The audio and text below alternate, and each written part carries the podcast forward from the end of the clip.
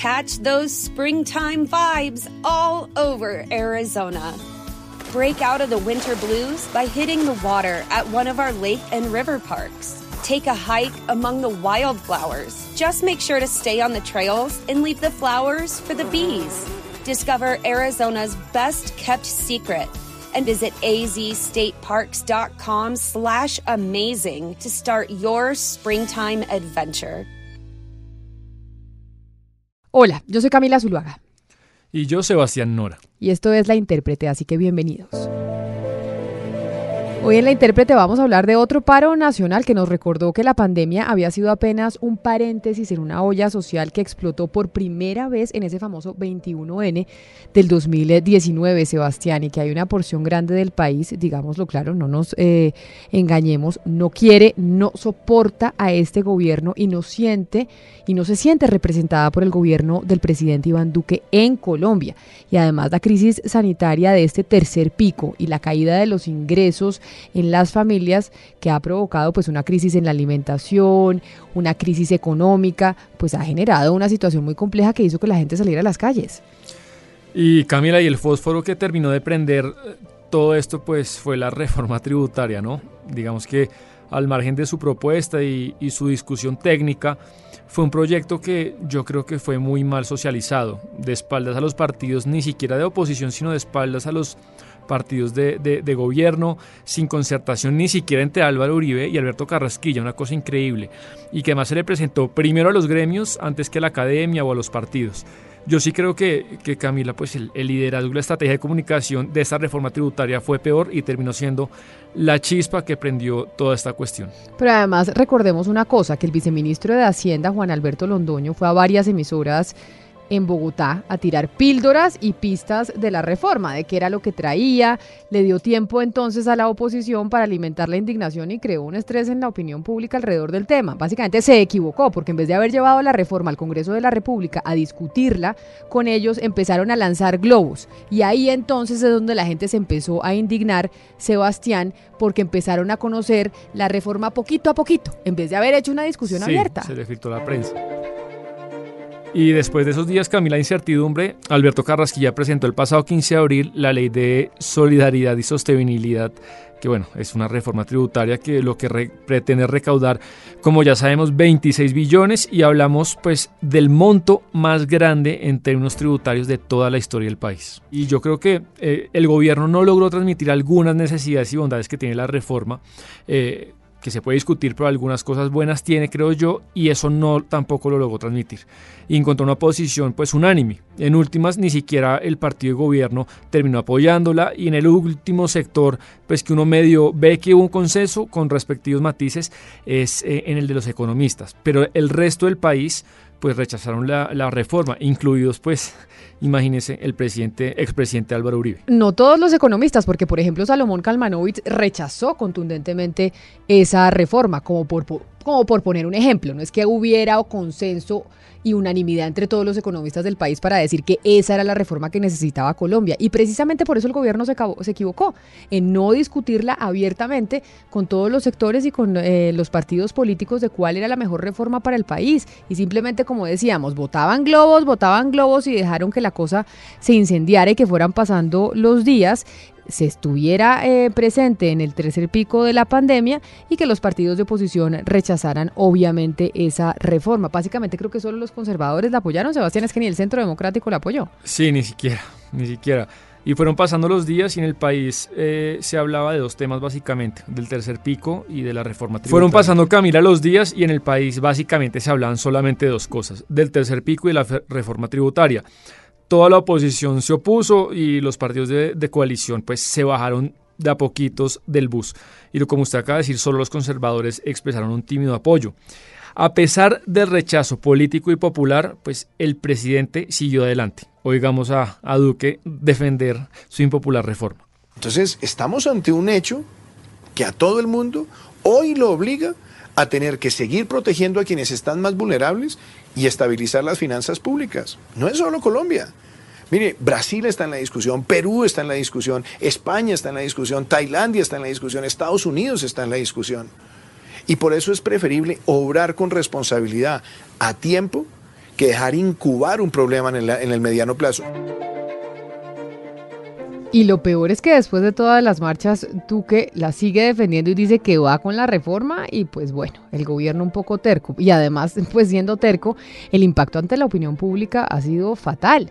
De hecho, la última encuesta que se conoció de opinión de Invamer Gallup, por ejemplo, dice que si las elecciones fueran el próximo año, la intención de voto por Gustavo Petro en primera vuelta sería del 38%. Y obviamente eso fue un shock en, eh, en todo el uribismo y principalmente en el ubérrimo porque entonces eso quiere decir que el uribismo puede estar eh, haciendo, haciendo agua por cuenta de cómo le ha ido de mal al presidente Duque.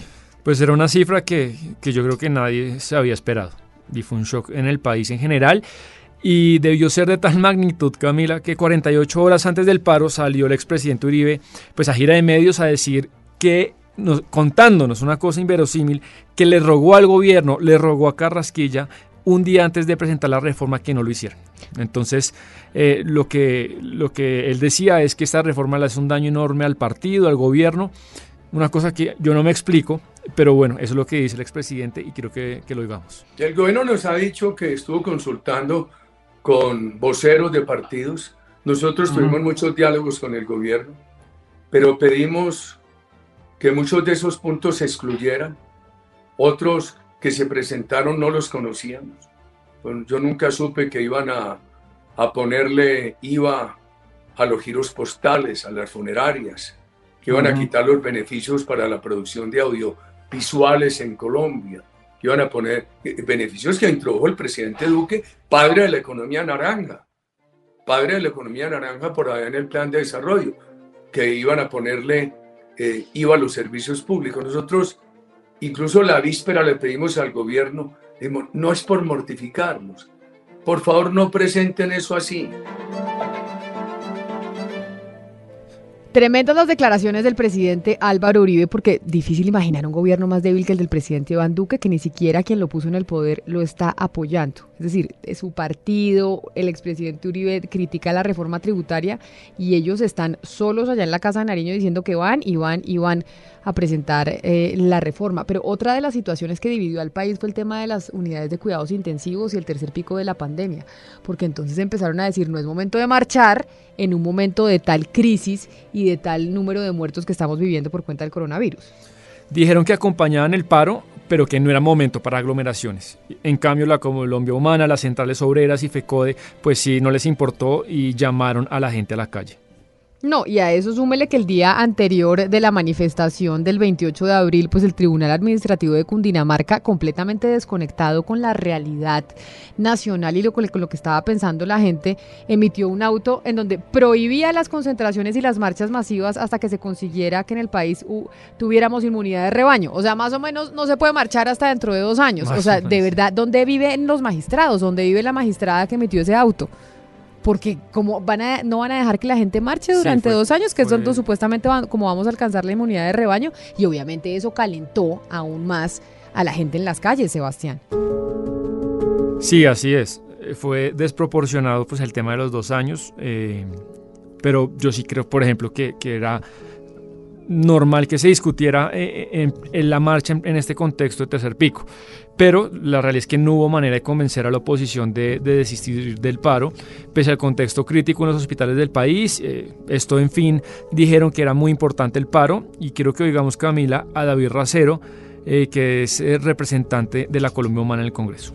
ya se ha venido expresando durante las últimas tres semanas una gran indignación ciudadana a través de las redes sociales, de medios de comunicación como el tuyo, en otros, que se ha dado la oportunidad para las diferentes voces democráticas. Eh, y hasta ya se hizo un cacerolazo hace menos de 10 días. De este viernes hace 8 días hubo un cacerolazo a propósito de eh, la nefasta reforma tributaria que viene adelantando el señor Duque y su partido Centro Democrático. Las vías de expresión de indignación, de rechazo, se han venido haciendo constantemente y en las redes sociales ni se digan.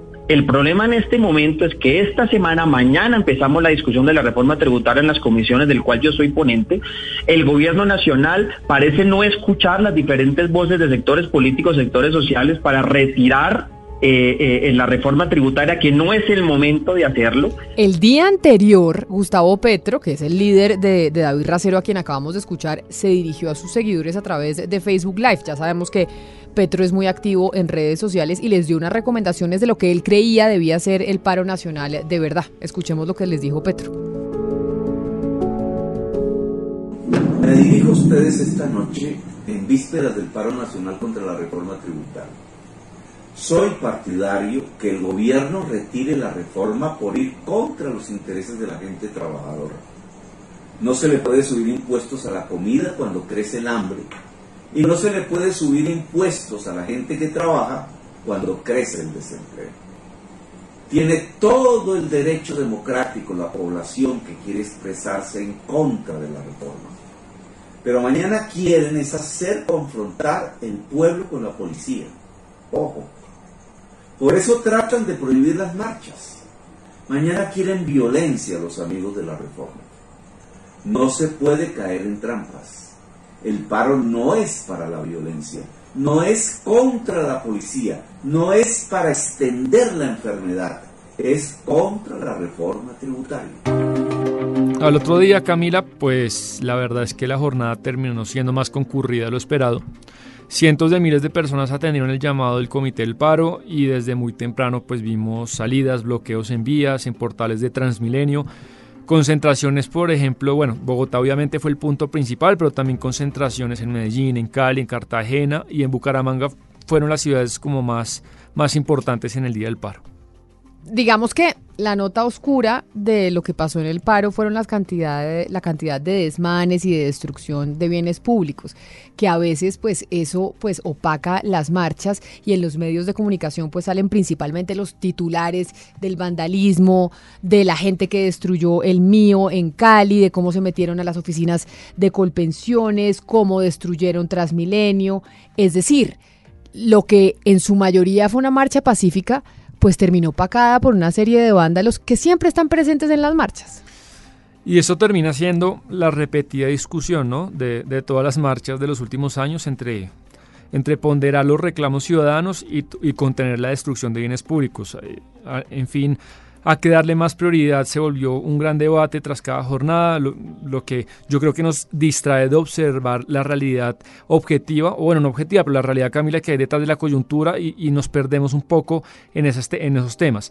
La edición también, hay que decirlo, es editorial y periodística. Al otro día, Camila, no sé si usted vio la portada del Tiempo y del Espectador, el Tiempo totalmente enfocado en resaltar los desmanes y el Espectador, pues, habla, abro comillas, puntualmente de un país sin tapabocas, pues por supuesto resaltando eh, la marcha. Y también haciendo un poco alusión a la, a la, pandemia, me parece gran titular el que utilizó el espectador, pero si usted veía los noticieros de televisión, también RCN, que fue atacado, empezó a mostrar las imágenes de los, de los vándalos, digámoslo así, de los ciudadanos que empezaron a agredir las instalaciones de RCN. Y yo no sé si yo estuve de acuerdo editorialmente con, eh, con sacar la foto de la persona que estuvo agrediendo las cámaras del canal RCN. Porque al final, ¿sabe que Sebastián? Eso es gente que no tiene nada que perder en la vida. Es gente que ya no tiene nada, lleva un año sin trabajo, un año sin estudiar, su familia no tiene eh, que comer, como para que usted, utilizando un medio de comunicación, lo ponga así ante la opinión pública, suponiendo su imagen durante 10, 15 segundos en televisión nacional. Eso es un linchamiento absoluto. Y a mí me pareció un error que RCN haya hecho eso. Sí, si hay algún delito hubo algún delito en el, lo de RCN o Colpensiones, pues son videos que le sirven a, las autoridades para judicializarlo, pero... Pero, ¿usted se acuerda cuando hubo la discusión de las vallas de los violadores que proponían que poner en vallas a los violadores ah, de niños? Pues es que eso va en contra de los derechos humanos de cualquier persona. Usted no puede generar un linchamiento así. Y lo que hicieron muchos medios de comunicación al poner las imágenes de estas personas fue eso, fue un linchamiento. Sí, eh, de acuerdo, son videos que le sirven a la justicia y a la sociedad en general, pues para a los demás no. Yo estoy, ahí estoy de acuerdo con usted. Y, lo cierto, Camila, es que al final de la jornada que terminó, las marchas no fueron tan tarde como ha sido otras. Y lo, lo que habíamos esperado era, pues, qué va a decir Iván Duque, ¿no? cómo se va a pronunciar el país y digamos que él no canceló su programa diario de prevención y acción y como si hubiera sido un día normal como cualquier otro, pues apenas habló del paro y del difícil clima social que hay. Yo creo que pues su intervención se concentró principalmente en los desmanes, en los saqueos y al final pues no hubo un mensaje de unidad nacional ni un anuncio pues de medidas particulares para estos días. Esto fue lo más sorprendente de toda la jornada lo que pasó con Prevención y Acción, el programa diario a las 6 de la tarde del presidente Iván Duque, que es como si no hubiera pasado nada, y al final una desconexión total diciendo que es que iban a judicializar a los vándalos. Es como si el señor no tuviera una noción de cómo se genera una conversación con el resto del país. Y entonces uno dice, este tipo de declaraciones lo único que hacen es incendiar más a la gente y que la gente quiera marchar más uno dice, pero ¿en dónde están? ¿En dónde, como que en dónde están metidos? Yo de verdad quedé muy sorprendida porque como nunca antes Sebastián estaba esperando el programa del presidente Duque. Creo que estaba yo, sí, estaba yo expectante a ver qué era lo que iba a decir y no puedo creer, cuando lo veía yo decía, no puede ser que no haya una, como mandar un mensaje y decirle a los, a los estudiantes, a la gente, oiga, entendemos su dolor, entendemos la situación en la que están, vengan, nos sentamos a conversar. Sí, así sea, así no le gustan o no las políticas de Duque, yo creo que nadie puede negar, y incluso Uribe lo debe sentir, que es un presidente débil, que es muy débil. Eh, entonces, pues la llamada de todo esto, como lo dijimos al principio, fue el tema de la reforma tributaria, que, que molestó mucho incluso la coalición, y al final pues Camila terminó en un, tema en el que yo sí creo que es un fracaso como país, más allá de, algunas demandas que cada sectores tengan, pues que haya habido una marcha de esa magnitud en pleno el tercer pico, es un fallo tremendo, eh, que no procedía, pero bueno, fue lo que hay y es lo que hay. Pues esto es un vaticinio de lo que va a pasar en las elecciones presidenciales del 2022. Arrancó la contienda electoral y aquí la ciudadanía se está manifestando y entonces Sebastián pues prepare, amarres el cinturón, porque ya vamos a empezar a ver eh, toda la discusión en torno a quién va a reemplazar al presidente Iván Duque en la Casa de Nariño y muchos nervios en eh, su partido, en el Centro Democrático, porque muchos piensan que él fue finalmente el que le dio la estocada final al uribismo. Pues ya hay un nombre para mí que va a estar sin ninguna duda. Tiene que pasar algo extraordinario, pero Gustavo Petro va a estar en segunda vuelta sin ninguna duda. Hay quienes dicen que podría llegar incluso a ganar en primera vuelta. Así que, como le decía a usted, amárrese los cinturones porque arrancó la campaña presidencial en Colombia. Gracias por haber estado con nosotros. Ya saben que si les gustó este episodio, lo pueden compartir con sus amigos y haciendo clic en cualquier plataforma. Estamos en todas ellas, en Apple Podcast, en Deezer y por supuesto también en blueradio.com.co. La intérprete hoy se hizo posible gracias a los textos de Sebastián Nora, la producción musical de Gonzalo Lázaro y a la producción eh, periodística de David Ferro y Jennifer Castiblanco y a la producción digital de Camilo Reina.